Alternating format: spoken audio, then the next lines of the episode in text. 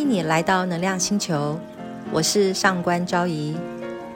你想要开始精读你这本书，细细细的去明白你的人生走到现在你是谁？你到底是一个疗愈师，还是你是一个被疗愈者？一直以来，你到底都是属于疗愈别人的人，还是你是一个被疗愈者？那么今天开始，我们就有一段时间可以好好的品味。所以在这个系列里面，从今天开始的六六堂呢，我其实是用光之手，就是各位现在看到的这本书呢的中文版啊。那它一九八七年已经呃有英文版的推出了。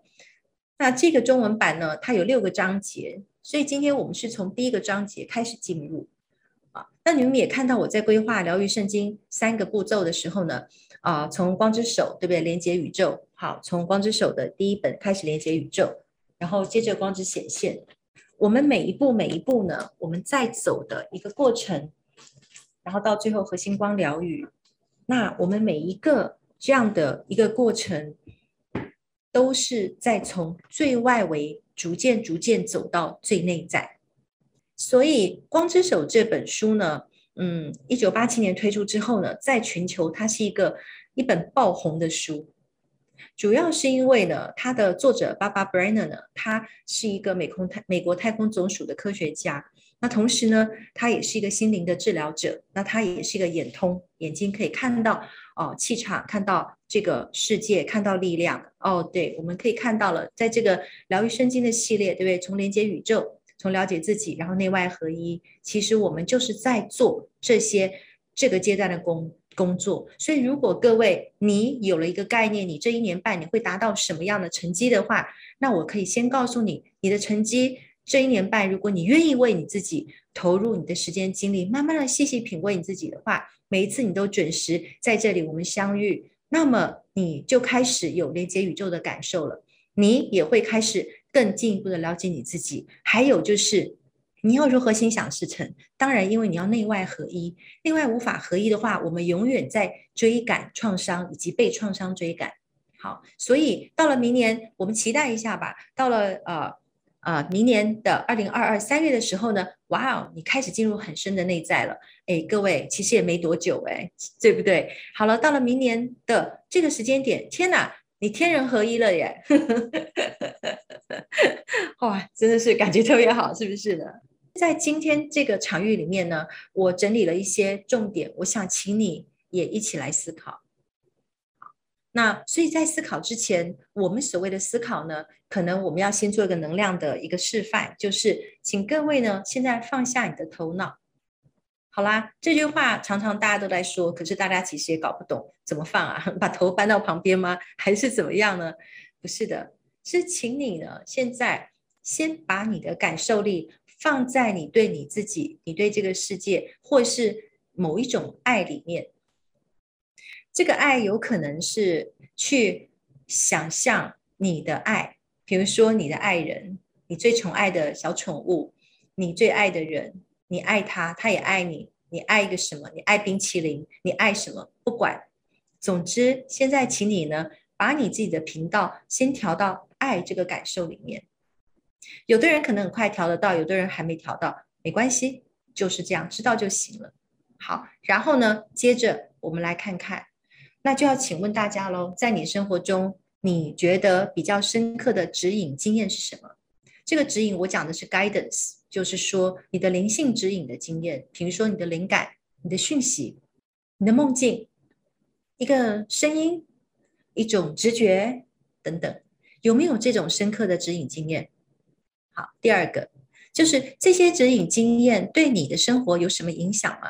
呃，举我自己的例子来讲呢，我一直是靠着指引经验走到现在的，因为我个人，嗯，因为家庭的一个影响跟背景，还有因为我的这个呃弟弟比较早过世，所以我其实很排斥宗教的说法，我也不喜欢成为一个宗教狂热者，我非常不愿意受教条的束缚，或是因为某种。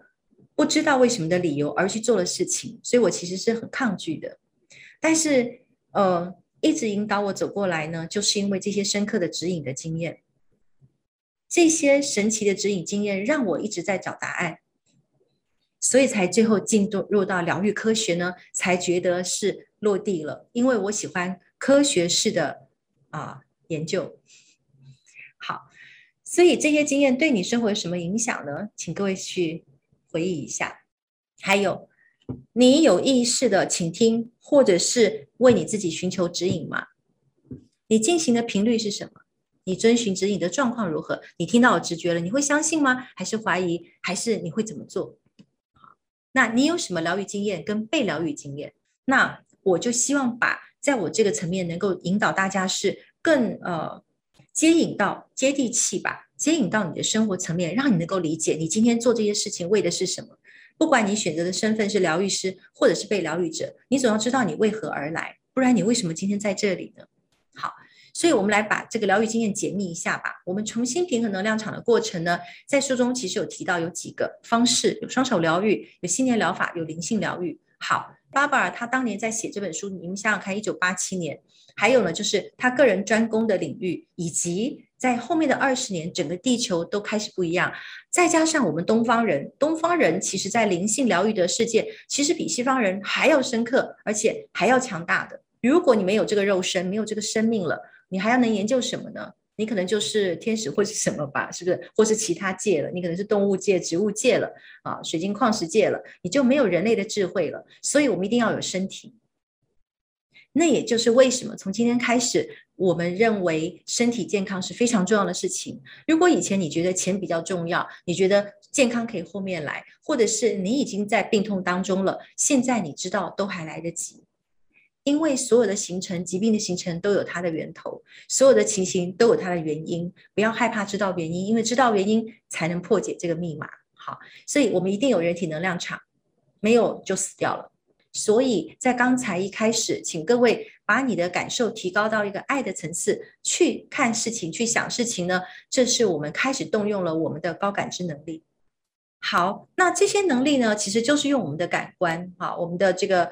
眼耳鼻舌身，对不对啊？或是用现在科学熟悉的一些感官啊，这个触觉啦、肌肤等等，那或者是这些特殊的能力、预知的能力呢？那其实从我们的感官里的、我们的资料库里面，好，然后从我们的五感里面去调出这些讯息来，所以这些都是正常的反应，好吗？各位，你会做梦，好吗？各位，你你你妈妈在家里，哎，忽然这个手切到这个切菜切到手了，手痛一下，你忽然手痛一下，好了。这些其实就是什么？就是我们在正常感官之外，我们都有这种管道接收讯息的能力，所以我们也会偶尔有一些预知能力，我们也会有一些资料库出来，然后呢，好像有感受到什么，却又不是那么的确定。好，那呃，再再加强一下，因为有一些书谈到静心，谈到念力啊，谈到一些呢，呃，这个移动哈。那比如像我们做斯坦能量，我们有这个光板，对不对？我们有一些这个光能的设置。那其实，在一个颜色能量场域的设定里面呢，其实我们就能够把这个这个呃汤匙也能够去把它转呃就。不呃，就是把它转弯了哦，汤匙很硬，对不对？那这种念力、这种能量场呢，其实它会比较是像作用在外界的，好，作用在外界，好，所以科幻的这个作品啦，像《绝地武士》，对不对？原力，对不对？那为什么我们都很喜欢？因为其实从念力的理论上来讲呢，其实这些它谈的就是在这个感知力的一个呃延伸出去。谢谢大家的收听，请追踪分享能量星球。我是昭仪，我们下集见。